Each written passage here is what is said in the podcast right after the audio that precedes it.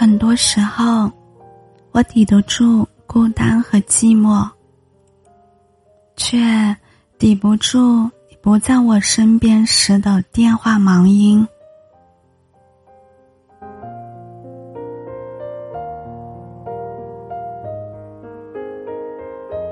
老姜这辈子最不喜欢的事情就是吃醋，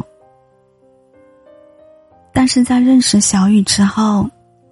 他几乎成为了一个醋坛子，从脚趾到头发丝，每一个躯体都散发着他的醋意。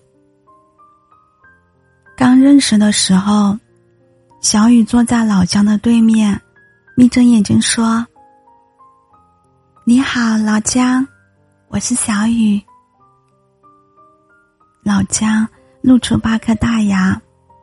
心里漾出一朵花，伸出手回应着。很高兴认识你，小雨。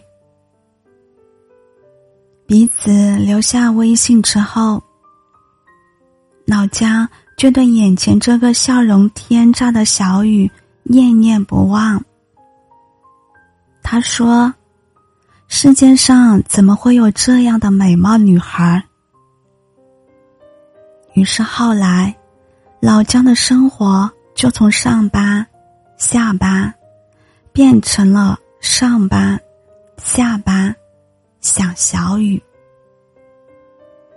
想到极致的某一天，他在凌晨两点钟给他发了第一个消息，颤抖打出了两个字，在空荡荡的屏幕上显得异常的尴尬。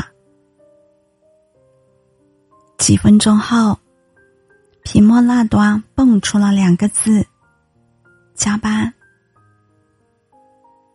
在问清楚小雨公司的地点后，他竟鬼神使差的出现在他所在的大厦下，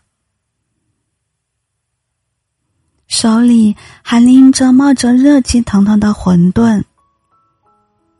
也许是那天的天气太冷。也许是那碗馄饨太热，也许是半夜两点出现在大厦门口的老姜太傻。反正从那天起，老姜就成为了小雨的男朋友，如假包换的那一种。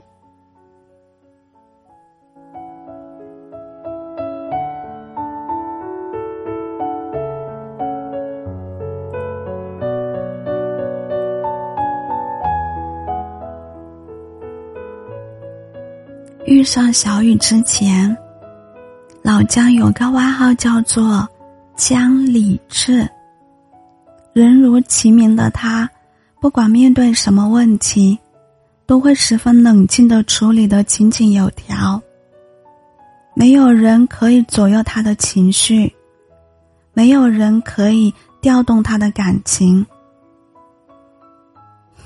总而言之，言而总之。老姜总是超乎常人的理智，好多时候，他甚至不明白为什么恋爱的情侣之间会发生争吵，会发生冷战。老姜最擅长的口头禅就是：“啥事都不说，你长着一张嘴是做什么的呀？”可是。当他遇到小雨之后，小雨的存在竟然悄无声息的推翻了他之前所有坚持了很久的原则。这种感觉让老姜感觉到无奈的同时，更多的是甜蜜。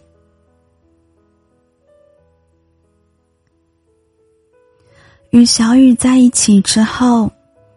吃了二十八年米饭的老姜，第一次体会到了什么叫做吃醋的感觉。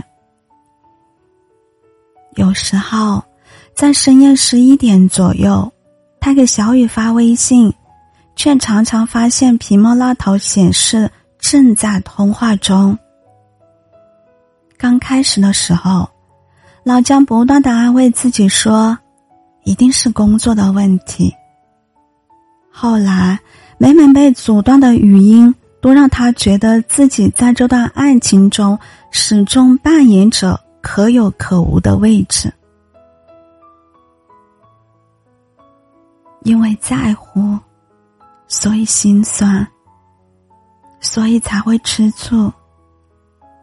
才会愿意放下一切姿态，进行等待。等待的次数一多，老姜慢慢的变成了易怒体的动物。以往冷静理智的他，开始动不动就发脾气，开始动不动就和小雨冷战。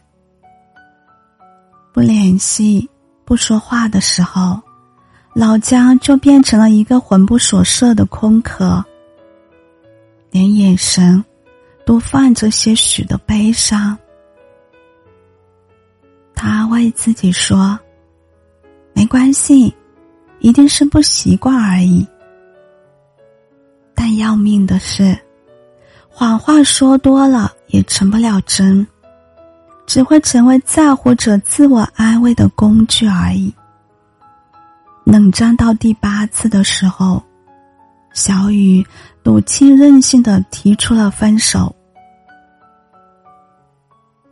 接到分手消息之后，老姜就马不停蹄的赶往了小雨上班的大厦楼下，像很久以前一样，手里拎着一份冒着热气腾腾的馄饨。北京深夜的十二点，他像个傻帽一样站在口下，抬头就看到了刚刚加班完毕的小雨。他在温度零下的环境中，不由自主的裹紧了身上的大衣。两个人四目对视的一瞬间，谁都没有向前。静静的过了几分钟，老姜提起手中的馄饨，憨厚的说：“小雨，你看，我，我给你带的馄饨。”小雨笑了笑，看着面前的老姜不知所措的样子，他脸上的笑容。随着高处一层一层早下来，低头接过老姜手中的馄饨，轻声说道：“问老姜，我很好奇，吃醋是你的特长吗？”老姜摸了摸小雨的额头。深情的看着小雨，笑笑说：“ 因为你要知道，所有的吃醋，不过都是因为我爱你。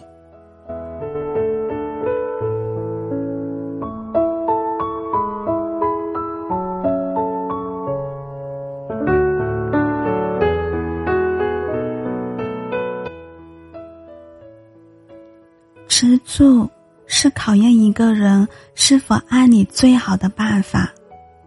那种你和异性朋友关系一进展，他就能蹦起来的感情，真的是装不出来的。一个人爱不爱你，都会在细节之处展现和体现出来。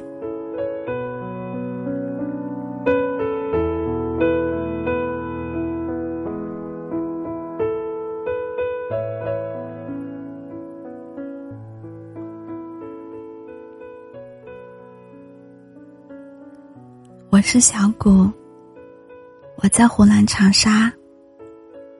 祝您晚安。